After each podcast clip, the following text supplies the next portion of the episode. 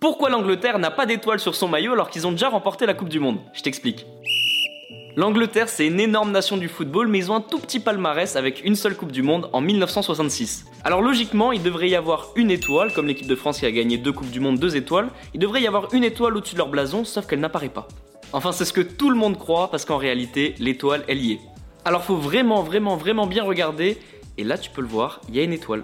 Alors me demande pas pourquoi, mais l'étoile est quasiment toujours de la même couleur que le maillot. Par exemple là on a un maillot rouge et l'étoile est rouge.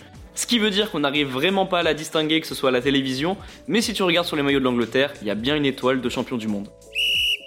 Les amis, rendez-vous demain, même heure, même endroit pour un nouvel épisode. Si ça t'a plu, n'hésite pas à t'abonner, activer la cloche, liker et surtout mettre 5 étoiles.